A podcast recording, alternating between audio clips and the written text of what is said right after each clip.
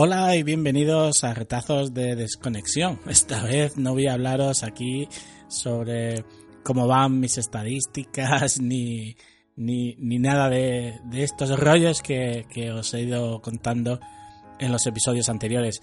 Esta vez voy a hablaros de otra cosa y lo hago aquí ya que como mi amigo Emilio me dijo hace poco, este programa es mi diván donde os cuento mis pensamientos, mis pajas mentales o cómo me funcionan las cosas cotidianas de, de alrededor. Por eso quiero, quiero ocupar este tiempo y este espacio en hablaros de, de, cómo han sido y cómo he vivido mis últimas jornadas de podcasting por el momento, si Dios quiere, que son las que se han celebrado este año en Málaga. La primera reflexión de, de este tipo que hice hace ya pues unas cuantas, hace cuatro años creo que fue, eh, fueron sobre las de Madrid. Fue mi bautismo de fuego y así quise que, que, todos los que escuchabais por aquel entonces Series por Momentos, que era el único programa que tenía, supierais la grata impresión que me había llevado. En aquel momento eh, tampoco entré en polémicas y me quedé con, con, lo bueno, que es con lo que hay que quedarse, porque por mucho que lo intentemos, nada es perfecto, siempre habrá críticos, siempre habrá haters, siempre habrá voces discordantes, envidias que, que amarguen el gran trabajo que los organizadores hacen cada año y como podcaster que soy y miembro de la asociación, pues intento, aunque en muchas ocasiones no lo consigo, el dejar entre comillas esas quejas o desacuerdos, eh, el dejarlos fuera de esos sitios donde deben de estar, donde se pueden solucionar y, y que en alguna ocasión pues he tenido o los he plasmado directamente con la asociación y, se han aclarado perfectamente, con mayor o menor gusto por mi parte, con mayor o menor razón, pero, pero se me ha dado una explicación y desde aquí pues quiero aprovechar también la oportunidad y dar las gracias públicamente a Agustín y a todos los que forman el equipo que, es, que está tras la asociación podcast. Muchas gracias por la labor que estáis desarrollando y sobre todo con la paciencia que tenéis que, que vamos, que no es poca.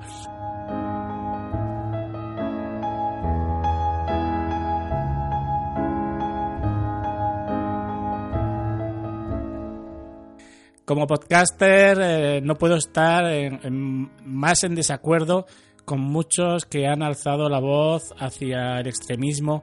Y cuando digo esto lo hago en ambas direcciones, porque los extremos no son buenos en nada. Si tú piensas que la monetización es el futuro, por mí perfecto. Si tú opinas, por el contrario, que el podcasting no puede perder su esencia de hobby, también me parece bien. Pero eso no te da derecho a decir que nadie, en ninguno de los dos casos, está equivocado y que tú llevas la razón. Y todos y cada uno de nosotros tenemos derecho al pataleo, en el sentido de que todos y cada uno de nosotros tenemos el derecho de dar nuestra opinión. ¿Por qué una persona no puede defender la monetización porque crea que el futuro de sus programas se lo puede permitir? Y al contrario, ¿por qué me impide a mí dar mi opinión sobre que la esencia del podcasting se puede perder con la, monetiz con la monetización, perdón. Coño, que son opiniones y como tales se deben de respetar unas y otras y nadie, ninguno de ellos tiene razón, porque al final el podcasting, como cualquier afición, puede realizarse de muchas formas y se puede mantener pues de muchas formas. Si te ayudan, pues mejor. La profesionalización del podcasting no va a llegar de hoy a mañana ni yo lo soy de los que la ven eh, que llegue muy cerca. Yo no lo critico la monetización, al contrario, me parece correcto. Pero yo por lo menos no veo que de aquí a mañana nadie viva de esto. Yo lo he dicho en más de una ocasión y en algún que otro foro. El podcaster que consiga profesionalizarse será el día en el que lo contrate una radio y le pague por ello. Podemos amortizar los gastos, podemos sacar algún dinerillo para aquellos gadgets con los que nos gusta jugar, pero de ahí a querer vivir de esto, pues no, no de momento. Y ni lo veo para mí, ni, posiblemente lo veo para mis hijos. Pero, pero ahí tienen todos mis respetos, ambos. Los que apuestan por esto y los que prefieren mantenerse en la poesía de hacer podcasting por amor al arte de difundir conocimientos, opiniones y contenidos a través de un feed. Mis respetos a ambos y mi rechazo total a cualquier crítica soez contra cualquiera de las dos formas de ver el podcasting. Puedo estar en desacuerdo de muchas cosas, y lo he estado, pero he ido a informarme, a saber el por qué. Hemos visto situaciones este año que no debían de haberse dado. Pero quejarme sin aportar una solución, quejarme sin intentar ayudar a aportar una solución no, no, conduce a nada. Quejarme fuera del entorno donde se puede conseguir mejorar tampoco vale para nada. Y cuando lo hice fue a un amigo con la única intención de que me hiciera ver, ya que opinaba lo contrario, yo sabía que opinaba lo contrario que yo, y que era eso lo que yo estaba intentando entender, simplemente para contrastar distintos puntos de vista. Pero seamos, seamos sinceros, ¿cómo pueden existir unas jornadas de podcasting sin que alguien se queje, sin que tengamos esos momentos salsa rosa?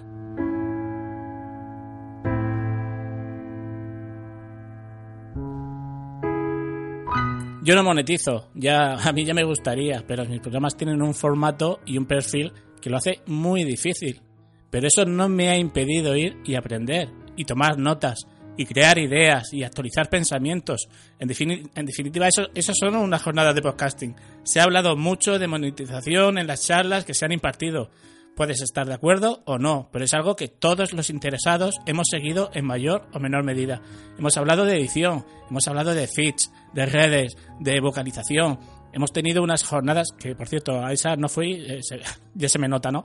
Hemos tenido unas jornadas tan completas que mi única queja podía ir hacia nadie más que hacia mí mismo por no disponer de más horas, de más días, de más tiempo para disfrutar y aprender más y también para compartir esa cerveza en el jardín con aquellos con los que me apetecía, pero que por esa falta de tiempo no pudo ser, porque al final el tiempo es finito y yo no puedo multiplicarme, porque aunque hay voces que dicen que la gente se dejaba las charlas, las sesiones por beber cerveza, hay que decirles que sí, que eso también son unas jornadas, porque hay ocasiones en las que, como fue mi caso, me crucé de manera inesperada con Albert de la viñeta y sí, iba de, camino a un directo yo, y sí, me dejé el directo a pesar de que eran amigos los que les había dicho que sí iba a ir, y me quedé por saludar a Albert, presentarme, hablar con él, aunque fueran cinco minutos. Y todo ello derivó en que ni yo pude ver el directo, ni él pudo hablar con Emilcar como quería. Y sí, esa cerveza, eso también son unas jornadas de podcasting.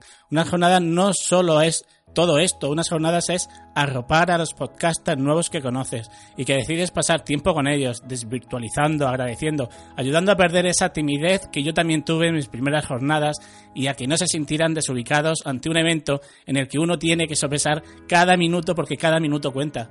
Por eso, esos saludos, esos abrazos eran más intensos y con más ganas de lo normal, porque sé que todos vamos igual y que sé que puede ser el único saludo, el único momento que puede que nos quede de.